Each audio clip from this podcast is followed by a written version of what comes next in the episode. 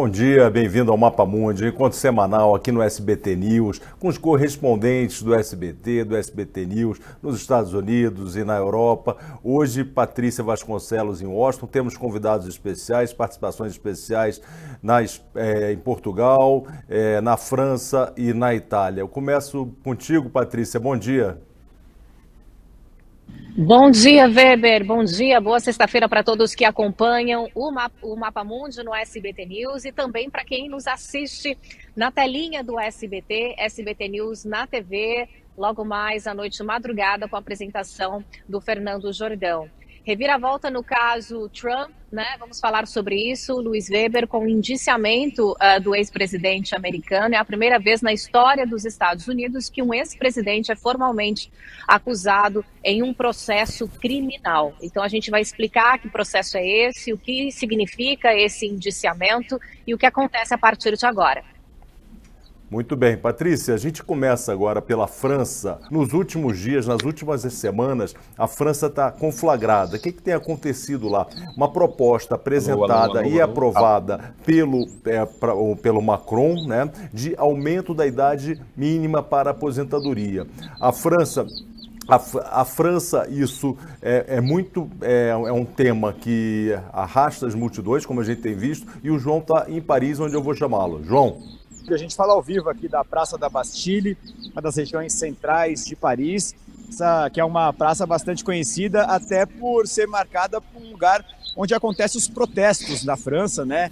Uma região marcada pela democracia. Foi aqui que a queda da Bastilha, no dia 14 de julho de 1789. Então, aqui é um ponto de concentração das manifestações que a gente está acompanhando aqui na França, principalmente aqui em Paris, desde o início é, de março. É um final de semana que entra sobre tensão, né? já que a gente está longe de ter é, uma solução resolvida, ou esse problema sendo resolvido entre o sindicato, entre os trabalhadores e também o governo. É, na próxima quinta-feira, no dia 6 de abril, está marcado pelo sindicato mais um dia de greve nacional por toda a França. Então, é, muitos trabalhadores, funcionalismo público já sabem que devem parar e a gente deve ter mais um dia de caos e de confronto também é, dos manifestantes com a polícia. Uma informação importante é que um dia antes da greve, no dia 5, na quarta-feira, portanto, da semana que vem, é, a primeira-ministra da França, a Elisabeth Borne, vai se reunir com o sindicato numa rodada de negociações um dia antes dessa greve nacional ter sido já anunciada. E então é um dia importante para saber de que maneira é, o sindicato vai conseguir lidar né, com, com, com, esse, com esse posicionamento do governo. O Macron, é, nos últimos dias, em uma conferência de imprensa lá na Bélgica, ele acabou falando que ele está disposto a sentar para conversar com os sindicalistas, mas em nenhum momento ele citou a, essa questão da aposentadoria, né, que ele acabou é, elevando de 62 para 64 anos a partir de 2030. Quer negociar, quer conversar, mas é, se mostra irredutível o presidente da França em relação a esse assunto. Para a gente lembrar que ele acionou um artigo da Constituição Francesa, o artigo 49.3, que é o, o grande é, o, o, grande motim disso tudo, o grande protesto, a grande insatisfação em relação a isso, é um artigo que foi uh, adicionado à Constituição Francesa em 1958 e desde então já foi usado várias vezes, 87 vezes. Esse artigo coloca em situação quando o presidente não tem a maioria na Assembleia e ele precisa passar um projeto é, quando ele vê que o país está à beira de um colapso. Então foi exatamente isso que fez o Macron. Ele não tem a maioria na Assembleia e acabou fazendo uso desse artigo porque ele entende que a França está entrando num período bastante conturbado, é, principalmente nessa questão é, da previdência. Então é, agora resta a gente saber também de que maneira a Assembleia vai levar isso adiante, se vai é, até derrubar essa pauta, arquivar esse projeto, e como Macron né, é, responderia também em caso de da oposição agir nesse sentido. Muito bem, João. Dessa, do ponto de vista legislativo, e você mencionou, é, mas ele obteve, acho que uma ou duas vitórias aí na própria Assembleia, que no primeiro momento chancelaram esse recurso ao artigo 49. Como você mencionou, aqui no Brasil, quando você quer fazer uma, uma bom, toda e qualquer reforma, você precisa submeter ao Parlamento, ao, ao Congresso, à Câmara dos Deputados, depois ao Senado, em votação, dependendo do tipo de proposta em dois turnos, com idas e vindas, né? E lá lá ele simplesmente alterou a, a, a, essa idade para 64 anos. Eu te pergunto, em relação a, esse apoio legislativo, continua, o que está indicando, ou seja, a estabilidade do governo aí? É, o, o Macron está numa saia justa, né? A gente pode falar assim, porque ele não tem a maioria na Assembleia. Então, é, de que maneira ele vai conseguir convencer os deputados? Ele precisa do apoio dos republicanos. E os republicanos estão divididos. É, uma parte apoia a decisão do presidente Emmanuel Macron, uma parte é contra, porque tem toda essa questão popular, a, a indignação popular. É, mas uma coisa que pode estar jogando a favor do Macron é que, embora a gente tenha visto na última terça-feira, que foi o último dia de manifesto geral aqui, segundo o sindicato, 2 milhões de pessoas nas ruas, segundo o governo, pouco mais de 700 mil pessoas nas ruas, apesar de muita gente ainda estar na rua, se a gente fizer a comparação com a quinta-feira da semana passada, quando foi o outro dia de greve nacional, há uma redução de, de pessoas, de gente aderindo a essa paralisação e, e, e comprando a briga da greve, né? Até na, nessa semana, na terça-feira, por exemplo, o funcionalismo público, menos de 7% do, dos servidores públicos atenderam ao pedido do sindicato de não trabalhar na terça-feira. Então, a gente começa a sentir é, que esse movimento começa a perder força nas ruas, embora ainda em grande número, em grande quantidade, a insatisfação ainda é geral, não é só em Paris, é por toda a França, mas já começa a ter uma redução de, de, de, de, manifestantes. Vale a gente destacar também, Weber, que nessa terça-feira, no último dia de greve, é, o que chamou a atenção foi a quantidade de estudantes nas ruas. Os estudantes compraram a briga e foram o, o que eles foram os que chamaram a atenção nesse último dia de paralisação na terça-feira. Foram 400 mil estudantes que foram pedir, é, foram reivindicar essa reforma da mas foram também é, brigar, inclusive, contra a, a, a repressão policial, né, a, a violência exagerada por parte da polícia que a gente tem visto principalmente nesses dias de manifesto. Então, assim, é, ao mesmo tempo que o Macron ele está tendo que ter jogo de cintura para convencer a maioria americanos na Assembleia para votar essa, esse projeto de lei, essa, essa, essa decisão dele na, na, reforma da Previdência, ele já começa a observar também essa diminuição nas ruas. Vamos, vamos acompanhar na próxima feira como vai ser é, esse reflexo nas ruas, como o povo vai de fato comprar mais um dia de manifesto, o 11 primeiro dia é, que foi aí reivindicado pelo sindicato,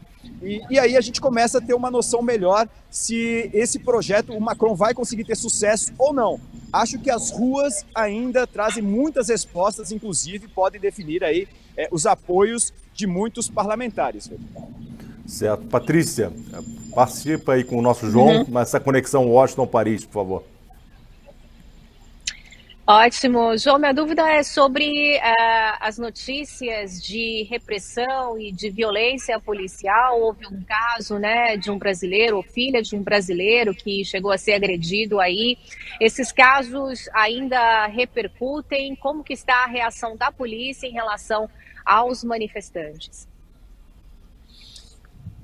A polícia ela tem sido muito criticada aqui na França. É principalmente na organização de grandes eventos. Vou pegar um exemplo aqui, inclusive o SBT transmitiu na final da Liga dos Campeões ano passado, era para ser na Rússia por conta da guerra, foi é, o local acabou mudando, veio aqui para Paris em cima da hora é, foi um jogo entre Liverpool da Inglaterra Real Madrid da Espanha. Teve muita confusão do lado de fora envolvendo a polícia. E a polícia foi muito criticada porque vem Jogos Olímpicos por aí, outros grandes eventos que vão acontecer aqui na França. E de que maneira a polícia vai estar preparada para receber todo esse público. E o que a gente tem visto muito nessas manifestações é os manifestantes indo às ruas, né? Claro, muita gente perdendo, inclusive, a razão, como a gente está vendo nas imagens aí, colocando fogo, depredando o patrimônio público, quebrando é, estabelecimentos e tudo mais. Mas a força exagerada da polícia, a violência da polícia, a gente viu isso na final da Copa do Mundo, quando a França estava na final da Copa do Mundo e as comemorações aqui em Paris, depois, do, depois da derrota na final. Então, assim, a, a polícia está sendo muito criticada internamente pelo povo francês, mas muito criticada pela imprensa da Europa. A imprensa é, francesa talvez não bata tanto como a imprensa inglesa, por exemplo, a imprensa italiana, eles acabam é, batendo mais na polícia, na polícia francesa por essa falta de preparo. Dá para a gente falar assim, é muito falta de preparo, né? Como a gente costuma falar no Brasil, a polícia primeiro chega atirando, depois e aqui na França é mais ou menos parecido com isso, assim. É, o, o, a, ela usa a força exagerada é, para cima dos manifestantes e por conta disso, como eu disse na, na, na outra entrada, é, os, os, os, estudantes foram às ruas justamente por essa repressão policial. E a gente tem visto muito isso. É, é normal, assim. Até eu vim fazer um link aqui para o SBT Brasil essa semana. Tinha um uhum. cordão de isolamento da. Eu tive que me apresentar, mostrar é, a minha carteira de jornalista, minha carteira do SBT, e ainda assim não tive é, um, um, tratamento tranquilo, ainda fui meio que chutado pela polícia, me posicionei aqui, fiz o meu trabalho e tudo, mas é, é a, a, questão da polícia, a preparação da polícia é um assunto muito delicado e vamos ver como é que a França vai se preparar, como eu falei, para os Jogos Olímpicos, né? O mundo vai estar olhando para cá com essa questão da, da polícia, é, talvez não tão preparada quanto a gente imaginaria ou gostaria que ela tivesse. Muito bem. João, só mais uma perguntinha. Você falou que existe. É, é estranho, o, Mac, o Macron diz que aceita negociar, mas é inegociável alguns trechos que ele ju, justamente o que está levando as multidões à rua. O que, que ele aceita negociar? É o X da questão, viu, Weber? Porque ele não deixou claro. Quando ele falou que ele, ele aceita negociar, conversar com o sindicato, em nenhum momento ele fez referência ao assunto da redução, da, de, de, cancelar essa, essa, essa, assinatura que ele deu, esse canetaço que ele deu em aumentar a idade da aposentadoria. Talvez a gente tenha um pouco mais claro na, na quarta-feira da semana que vem, quando a gente vai ter essa reunião, primeira-ministra, a Elizabeth, juntamente com o sindicato. E aí, quem sabe, a gente tem um posicionamento melhor do governo. Mas o sindicato é, já disse que não abre mão, que só negocia, só, só acaba com a greve, com a paralisação, se essa decisão do governo for retirada. Inclusive, aeroportos seguem trabalhando aqui com redução de voos, é, as estações de trem também, ainda os ferroviários falaram que só vão parar com a greve se até o final, quando isso tudo é, acabar, é, quando o, o, Macron rever essa decisão dele. Então, é, é uma saia justa. A gente não sabe de que Macron pode querer convencer o sindicato sem mexer nessa questão de aumento da aposentadoria, 62 para 64 anos. É uma rodada de negociações, as cartas estão na mesa. Isso a gente conseguir é, imaginar ainda quando isso pode acabar, porque o sindicato bate do pé, eu falei há pouco tempo, é verdade, mas o sindicato, a gente sindicato na França forte. Então ele tem batido o pé e agora a gente vai aguardar a semana que vem para saber essa, essa rodada de negociação e ver se o governo vai acabar cedendo uh, os pedidos dos sindicatos. Muito bem, João, eu agradeço muito a participação, sei que aí em meio, em meio às, às, manifestações, enfim, até a próxima oportunidade, é um privilégio nosso tê-lo aqui com, conosco. Então, obrigado, bom dia, bom trabalho aí. Obrigado, Weber, um abraço para todos. Bom, Patrícia, é, quem, o que ele, piorou mesmo... Ele merece... É. Ele merece um croissant e um café quente depois de ter entrado ao vivo debaixo daquele é. toró. Tava chovendo muito, que eu estou um pouco distante do monitor e eu uso óculos, né? Me pareceu. Tava, pô, nem pude agradecer pelo esforço de, de reportagem de estar ali. Eu, eu pensei que era frio, eu vi ele coberto, mas pensei que era frio. Bom, pelo menos aí, aí em Washington está tá, tá mais tranquilo, né? Pa, Patrícia, que não está tá tranquilo. tranquilo é Trump. O que, que aconteceu? Uma coisa inédita na história dos Estados Unidos. Os Estados Unidos Nossa. sempre parece ter algum precedente, sempre tem uma coisa no passado, mas isso é raro. Isso nunca aconteceu, né? Nunca aconteceu porque é a primeira vez que um ex-presidente ele é indiciado, ele é formalmente acusado em um processo criminal e não na vara civil. Uh, o Trump na semana passada, no fim de semana passada, ele foi até as redes sociais para dizer que a prisão dele era iminente, pediu que os, os, os apoiadores fossem às ruas protestar, na verdade o que não aconteceu, né? Vimos é, manifestações de poucas pessoas. É, o que, que acontece agora, Weber? Como ele agora já é, é, formalmente acusado, o anúncio oficial do tribunal vai ser feito uh, em alguns dias. Esse anúncio nem foi feito pelo tribunal ontem. Ontem aconteceu uma votação do grande júri, populares americanos se reuniram em um júri para decidir se ele seria formalmente acusado ou não. Quem definiu isso não foi um juiz, foi um grande juro, um, um grupo de pessoas destacadas para este fim. Né? No Brasil, uh, se, sempre temos a notícia de júri que decide se uma pessoa é culpada ou inocente. Nesse caso, o júri existiu para decidir se uh, o réu seria formalmente acusado ou não. E eles votaram que sim.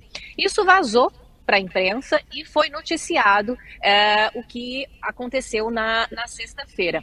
Trump, o, o, advogado dele, já foi formalmente informado né, dessa acusação, desse indiciamento, e agora o ex-presidente ele precisa se apresentar ao tribunal de Nova York para colher as digitais e para tirar uma foto. Por isso ele diz que vai ser preso, porque esse ato de ir até o tribunal e ter as digitais colhidas e tirar a foto é um ato que pode ser interpretado como se entregar. Ele não vai ser detido ou preso, mas ele tem que se apresentar para colher as digitais e tirar as fotos, e tirar a foto. Não sabemos o que vai acontecer a partir daí, porque o processo, Weber, corre em segredo de justiça. Pode ser que o juiz que será destacado e anunciado neste momento, quando o ex-presidente se apresentar, decida que ele pode responder o processo em liberdade, pagando fiança. De toda forma, vai ser um espetáculo, né, Weber? E o que acontece agora nesse momento, hoje é sábado, é uma negociação entre os advogados de Trump uh, e a, Procuradoria de Nova York para definir como vai ser essa apresentação do ex-presidente, como vai ser a chegada dele lá, em que situação ele vai chegar, se, se vai, se, enfim, se isso vai ser aberto à imprensa ou não. Falaram se ele chegaria algemado ou não, isso é muito improvável, né? Mas fato é que vai acontecer esse ato dele colher as digitais e ter a foto tirada por um caso de uma americana que já trabalhou como atriz pornô, uma estrela pornô, e ela, em 2016, naquele ano, acontecia a corrida presidencial dos candidatos com vontade de estar aqui na Casa Branca, né, os candidatos à presidência. Em 2016, ela fez uma acusação a Trump, que naquela época era candidato, uh, dizendo que ele uh, abusou sexualmente dela quando ela era pré-adolescente. E para que ela não mais se pronunciasse sobre o caso, o que a, a acusação afirma é que o Trump pagou pelo silêncio dela, pagou 130 mil dólares à época através do seu advogado. Esse ex-advogado do Trump, ele inclusive já foi condenado por esse fato, ele, ele assumiu que ele fez esse pagamento. E o que, na verdade, agora é mais problemático para o Trump é menos ele ter mentido sobre o fato de. Porque ele afirma que isso é mentira, que ele não pagou pelo silêncio dela. Isso é menos problemático do que uh, um, uma ação que ele pode ter tido de mentir sobre os gastos eleitorais. Porque ao pagar uh, o advogado e o advogado pagá-la, ele descreveu é, na descrição dos gastos da campanha de 2016 que aquele gasto de 130 mil dólares foram gastos com assessoria jurídica, sendo que, na verdade, se isso for comprovado mesmo, teria sido para pagar o silêncio desta mulher. E isso sim é, é, um crime. E por isso aí ele poderia ser condenado criminalmente é, com até quatro, quatro anos de prisão. Bom, é, Patrícia, o efeito dessa condenação, eventual condenação, na corrida eleitoral, a gente já está aí na antivéspera das eleições presidenciais nos Estados Unidos, com os candidatos do Partido Republicano que fazem oposição a Biden, que é, é do Partido Democrata, né, com vários candidatos, e lá essa disputa é muito renhida, muito forte, né, é muito intensa. Como é que está o efeito nessa campanha, pré-campanha presidencial? Olha, o que espera-se, Weber, é um efeito na opinião pública. O que esse fato desse indiciamento pode influenciar na opinião pública? Primeiro, entre os próprios republicanos, né, que vão decidir uh, se ele vai ser candidato mesmo do partido ou não. Sendo candidato do Partido Republicano, se vai, se, se vai ter a vontade da maioria da população. O fato dele ser é, agora réu formal em um processo criminal não o impede de, correr, de concorrer à presidência dos Estados Unidos. É, mesmo se ele for condenado, Weber, é, nesse processo criminal, isso não o impediria de concorrer à presidência dos Estados Unidos, porque o país aqui não tem é, a lei da ficha limpa, ou uma lei equivalente à ficha limpa, como no Brasil, né, que desde que foi criada, é, proíbe que pessoas condenadas é, por em, em, processos criminais no Brasil uh, uh, se apresentem ou ocupem cargos públicos. Isso vale aí no Brasil, aqui não há nenhuma lei parecida. Então, mesmo que o Trump seja condenado nesse processo, ele poderá concorrer. A questão é uh, o efeito que isso vai ter na imagem do presidente. O fato, os advogados falaram para jornalistas americanos que ele pode se apresentar voluntariamente em Nova York na terça-feira. Né? Uh, essa foto que ele vai tirar, que vai ficar arquivada, o processo corre sobre segredo de justiça. Será vazada essa foto? É muito provável. Que impacto isso, isso vai ter na opinião pública? Então, isso é, pode contar contra a imagem do ex-presidente.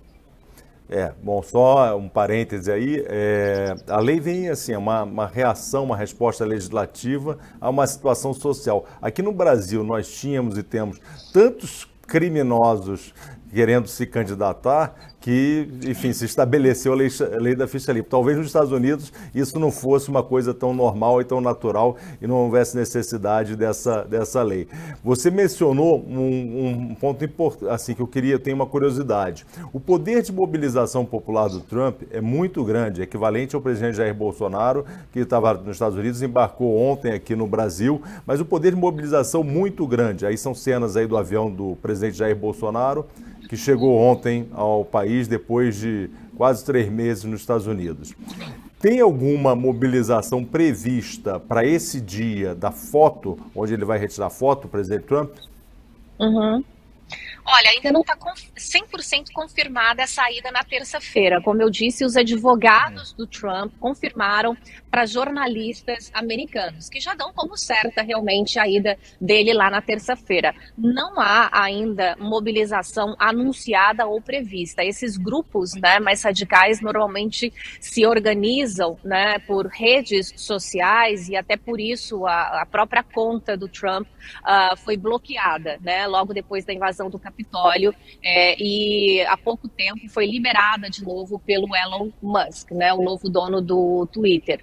Uh, mas não há nenhuma, nenhuma mobilização, nenhuma informação de que grupos possam, uh, grupos de apoiadores do ex-presidente possam se manifestar de forma mais expressiva é, em Nova York. O receio, obviamente, existe, né, Weber? Tanto que quando o ex-presidente falou é, sobre é, manifestações. No sábado passado, o, o, entorno do Capitólio ele voltou a ser protegido com barras de ferro, porque vem todo o trauma né, do que aconteceu no dia 6 de janeiro de 2020 com a invasão do, do Capitólio. Cenas que ninguém quer que sejam repetidas. Né? Obviamente que há toda uma, uma preparação na, da, das forças de segurança lá em Nova York também para evitar qualquer confronto ou qualquer problema.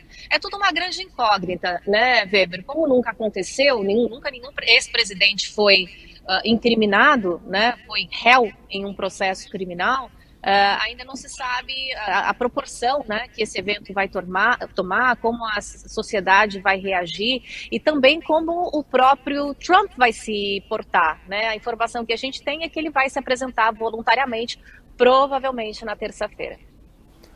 Muito bem, Patrícia. É, continuando aí nos Estados Unidos, a gente tem uma, sempre uma escalada na tensão entre Estados Unidos e Rússia, parece uma coisa permanente, e agora tivemos, o que tudo indica, uma prisão absolutamente injusta de um jornalista do Wall Street Journal, que é um grande jornal de economia dos Estados Unidos, que era correspondente em Moscou, a capital russa, que foi acusado de espionagem, né? Exato, um caso assim que a Casa Branca fala como absurdo, né? É, colegas do, do, jornalista do Wall Street Journal, uh, Weber, foram a público atestar, né? A sua idoneidade, a sua dedicação à profissão, né? Colegas de outros grandes veículos de comunicação que trabalham em Moscou uh, foram a enfim, as redes sociais, publicamente expressar né, a, a, surpresa da prisão do jornalista que foi detido sob acusação de espionagem. E por esta acusação, aí a gente está vendo as fotos dele, por esta acusação, uh, ele pode cumprir pena uh, de até 20 anos de prisão, né? É, é, um fato, assim, que a prisão de um jornalista por, por, acusado de espionagem, isso não acontecia desde né, o fim da, da União Soviética e há um receio, assim, geral do que pode acontecer com correspondentes é, de outras grandes né, é, instituições, é, é, veículos de comunicação que estão baseados em, em Moscou. Weber, a Casa Branca afirma que está em contato com os parentes do, do jornalista, ele é cidadão americano, né? É, e afirma que o Departamento de Estado, que é o Itamaraty é, é, é aqui dos Estados Unidos, o Departamento de Estado está em contato direto com as autoridades de Moscou é, para tratar desse, desse caso. Muito bem, você estava falando aí do, do, temor dos jornalistas, você transita muito aí entre os, os colegas, de, enfim, dos jornais estrangeiros e dos Estados Unidos. É, é, há alguma intenção de retirar, porque Moscou é uma praça importante para os Estados Unidos, sempre tiveram correspondentes, vários jornais, agências de notícias. Há algum movimento de retirada ou de repatriar esses jornalistas que estão lá, não? Não, não, não, não. Os principais veículos de comunicação seguem com, com correspondentes é, por lá. Algumas redações, desde o começo da invasão russa, Weber, diminuíram o tamanho é, das redações, né? é, mandaram de volta mesmo para casa é, produtores, editores, mas é, o posto de correspondente, os, é, os, profissionais estrangeiros seguem lá, e nem são, uh, vamos dizer assim, é, russos que estão trabalhando para os veículos estrangeiros, né? São, são estrangeiros mesmo que seguem, que seguem em Moscou. Ainda não se sabe qual que vai ser a atitude, né, do, do, enfim, das redações, dos jornais, das televisões depois do que aconteceu. Até porque o governo governo americano falou com todas as letras, né? Já vem falando e ontem reforçou é, a orientação para que cidadãos americanos não viajem à Rússia e para os que estão lá para que voltem para casa. Isso é o que diz o governo americano, né? Então você tem aí o, né, é, a autoridade máxima de um país dizendo não estejam naquele local, mas em relação aos profissionais de imprensa, é, seguem por lá sim, Weber. Muito bem. Patrícia, eu vou chamar agora a nossa colega Ana Ferreira, que está em Roma, que tem as últimas notícias sobre a saúde do Papa, Papa Francisco, que está internado. Ana, bom dia, tudo bem? Como é que vai? Tudo bom?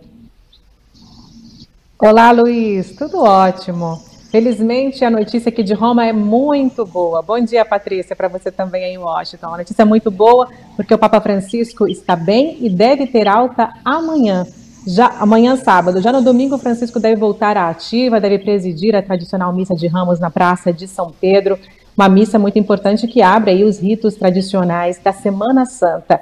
A notícia é oficial, eu mesma recebi o comunicado na manhã de hoje do diretor da sala de imprensa da Santa Sé, Mateu Bruni, que revelou que hoje de manhã o Papa Francisco acordou muito bem, tomou café, fez suas orações, leu os jornais e já voltou ao trabalho. Os resultados dos exames médicos da manhã. Os médicos estão otimistas com a saúde do pontífice. que inclusive ontem à noite teve um momento descontraído no hospital. Ele comeu pizza com os médicos e os enfermeiros que estão cuidando dele. Francisco está com uma bronquite e está sendo tratado com antibióticos e tem reagido super bem. O líder católico foi levado para o hospital de ambulância na última quarta-feira, depois de sentir dificuldades para respirar. Essa notícia gerou muita preocupação ao redor do mundo, isso porque o Papa, que tem 86 anos de idade, teve que tirar uma parte do pulmão direito na sua juventude. Então, essa notícia de que ele estava com dificuldades para respirar gerou, deixou todo mundo muito preocupado, mas felizmente o Papa está bem e está doido para voltar para o Vaticano, não vê a hora de voltar para o Vaticano. Isso porque a Páscoa está chegando, né? Domingo já é domingo de Ramos e durante a semana tem todos os ritos, ritos tradicionais é, da Semana Santa. É o momento litúrgico mais importante do ano para os católicos e o Papa, é claro, não quer perder, quer estar presente e animar os peregrinos de várias partes do mundo que viajam para Roma nessa época do ano justamente para celebrações da Páscoa, Luiz. Bom, Ana, é, esperamos logo, a, lógico, a pronta recuperação do Papa, mas uma questão também que se coloca é o próprio pontífice já havia dito que quando sua saúde não estivesse é, adequada à missão que ele tem, ele cogitava uma renúncia, seria uma segunda renúncia. Com essa doença, você dizia, tem 86 anos, não tem uma parte do pulmão, uma bronquite, teve que ir de ambulância. Se isso, como é que está repercutindo na imprensa especializada que cobre o Vaticano sobre essa possibilidade de renúncia do Papa? Olha, Luiz, o Papa há algum tempo já tem usado a cadeira de roda, já tem manifestado que fisicamente ele está mais velho, está com mais problemas para se locomover. Mas essa permitiria e viraria Papa emérito é somente por uma questão se ele não estiver mais lúcido, se ele perder a lucidez, se ele sentir sinais de que está perdendo a lucidez, aí sim ele deixaria o seu cargo e viraria Papa emérito, porque ele não conseguiria, né, não poderia mais é, governar a Igreja Católica. Mas por, a, por agora, é, o Papa tem um problema físico e não deu sinais de que não está lúcido, muito pelo contrário. Hoje de manhã ele já voltou ao trabalho, ele lê os jornais, ele está super atento ao que está acontecendo ao redor do mundo. Então, o problema do Papa, por enquanto, graças a Deus, é físico e não tem a ver com a lucidez dele. Então, ele deve continuar aí no governo da igreja, pelo menos por enquanto. Bom, então a gente espera, a gente tem um marco aí que é esse próximo domingo, né, o domingo de Ramos, onde a gente a expectativa é que haja um pronunciamento, pelo menos uma missa celebrada pelo próprio Papa, não é? Isso, ele não vai celebrar, ele vai presidir, ou seja, ele vai uhum. estar presente, vai celebrar a, a, a, ele vai presidir, né? Então, uhum. vai presidir, que significa que o Papa vai estar presente. Ele está presente, ele preside, e ele deve inclusive fazer uma homilia, um discurso depois uhum. do Evangelho.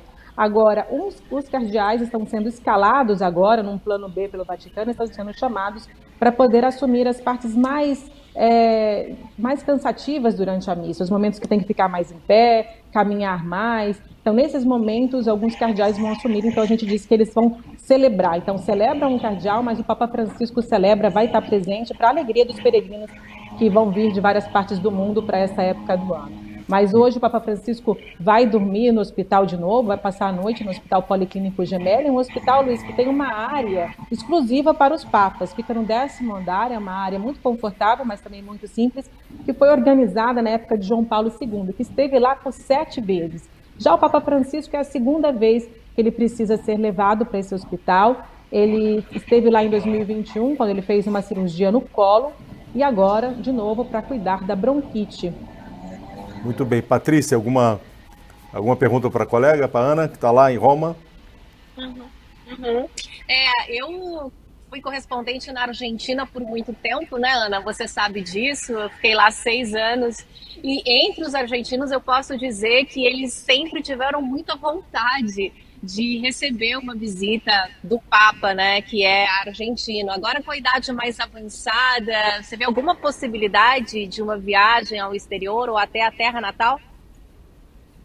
Não, ao exterior sim, ele continua viajando, ele deve ir provavelmente ir agora para a Hungria, né? A viagem já está marcada. Ele tem viajado, o Papa Francisco, né? Eles, eles colocam, ele, mesmo com a cadeira de rodas, ele viajou, tem viajado para o exterior. Agora, para a Argentina, aí eu não sei, Patrícia. Para a Argentina, está tá essa expectativa. Desde o início do pontificado, que agora já tem 10 anos, a gente tem sempre perguntado para o pontífice, e aí quando o senhor volta para a Argentina, quando o senhor vai visitar a Argentina, e aí ele não, não, não diz que tem pressa Pode de voltar. Ser. Inclusive... Pode ser por ele talvez não querer que sua presença seja utilizada como, como instrumento político, ou que, né, que, que quem esteja à frente da, da Casa Rosada não utilize a presença dele com esse intuito político. À época era a Cristina Kirchner que estava no poder, né? E pensávamos que poderia ser por causa disso, mas já mudou a presidência e ele segue sem voltar, sem fazer uma visita, né, ao país dele. Isso mesmo, Patrícia, muito bem é, lembrado. Isso o Papa não gosta, inclusive algumas oportunidades que ele teve quando ele foi para a América do Sul, ele, é, a Argentina estava lidando ainda com um momento político delicado, ele não queria que a presença dele fosse usada pra, para favorecer um ou outro político e preferiu não ir. Recentemente, Patrícia, não sei se você acompanhou, mas o Papa Francisco deu uma entrevista muito intensa para um veículo de comunicação da Argentina.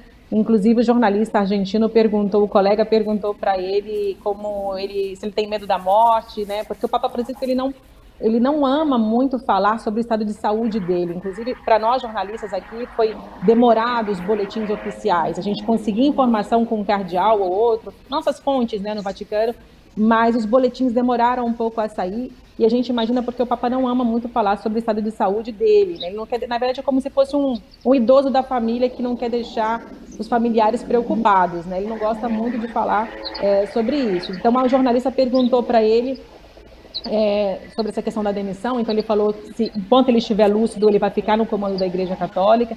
Sobre é, a questão da Argentina, de voltar à Argentina, ele falou que não, voltar, ou seja, para viver lá, caso ele se demitisse, né? E ele disse que não. E o jornalista perguntou para ele como ele como ele vê, se vê, né, a morte dele, os fins dos dias dele. E ele disse como Papa no governo da Igreja ou ou Papa Emérito, mas em Roma, aqui no Vaticano. Na Argentina, não. Então ele tirou toda essa possibilidade de, de um dia voltar à terra natal mesmo para viver. E agora, uma viagem, a gente fica na expectativa, né? Vamos, vamos ver. Agora, o que também tira um pouco as chances de uma viagem à América Latina é que o Papa esteve já é, em vários países da América do Sul e, em aquele momento não incluiu a Argentina na viagem. Então, agora, fazer essa viagem intercontinental para visitar o país é um pouco mais difícil. Mas a esperança continua, né? Dos, principalmente dos fiéis argentinos, né? É, se o Messi voltou, agora só falta o Papa, né? O Messi visitou Rosário e Buenos Aires recentemente.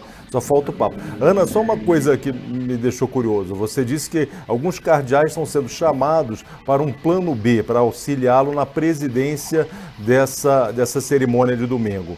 Não é um conclave informal que está se montando, não, né? Ou isso é normal? Não, isso é normal, Luiz, é normal. Na verdade é o seguinte, essas celebrações, os ritos tradicionais da Semana Santa, elas são longas, é, são cansativas também. É, tem momentos, por exemplo, no Sábado Santo, que o Papa Francisco conduz é, os sacramentos né, do batismo, por exemplo. Então, são bem longas, duram duas horas. Tipo, a navada da Basílica de São Pedro é enorme, então, geralmente, ele, o, o, quem preside caminha e tudo mais. Então, quando o Papa está presente numa celebração, ele preside.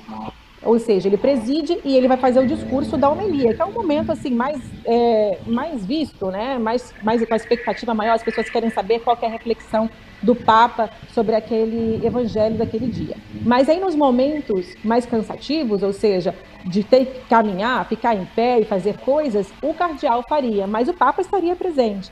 E esses cardeais que estão sendo chamados, é, como Giovanni Battista Re, que foi escalado já para poder fazer uma das celebrações, talvez no domingo de Páscoa, ele já vive aqui em Roma, já está aqui, não estão vindo cardeais fora é, de Roma para cá, não. Não estão chamando cardeais é, de outros continentes, de outros países para vir para Páscoa, para fazer a Semana Santa em Roma, não. São cardeais que vivem aqui e que estão ali à disposição do Papa né, e da Igreja para poder assumir as atividades quando precisa. Mas isso é normal, aconteceu outras vezes também que quando o Papa não podia muito caminhar, ele presidiu alguma celebração na cadeira de rodas, fez a homilia, fez o discurso, mas não é, comandou toda a, a, liturgia. Em alguns momentos foi um cardeal, Parolin ou outros cardeais que assumiram a, o comando da celebração. Muito bem. Ana, você está onde? Estou vendo que tem um parque aí também atrás. Isso, eu estou em casa. Esse é o parque que tem ao, ao, ao, lado da minha casa e uma área verde aqui em Roma. E é isso, uma área verde aqui em Roma. Então a gente escolheu viver aqui por conta disso, porque Roma é uma cidade muito caótica, mas tem esses espaços, né? Tem o Parque de Vila Borghese, tem muitos parques em que, Roma. Qual é né? esse Roma não é só ruínas. Esse é o Parque de Torre Teste, ah. o Parque da Torre das Três Cabeças. Ah, tá. Eu morei alguns anos ali na Lúcio Hélio Ceiano, que é do Apio Cláudio. Ótimo, ali, ótimo. Está convidado a voltar. Perto da Tuscolana ali. Então, eu não, não, eu não estou longe da, Cus, é, da, Cus, da Tuscolana. É. Não, não, perto, perto da Tuscolana, de onde você morou. Te convido para vir visitar Roma de novo e vir jantar aqui em casa. Você Muito... também, Patrícia? Muito bem. Obrigada. Eu agradeço a participação, agregou muito conteúdo e valor à nossa conversa aqui, bate-papo, foi ótimo. Obrigado, né, Patrícia? E a gente vai, vai ficando por aqui e temos até a próxima sexta. Sexta que vem você está na escala de plantão, Patrícia? Na Semana Santa? Certamente. Estarei aqui presente. Muito bem. Então vamos lá, pessoal. Aqui agradeço ao Arley, que fez a direção técnica aqui da transmissão, e a Liz Cap, que é a editora-chefe aqui do nosso programa. Então, obrigado. Até a próxima semana. Tchau, tchau. Tchau.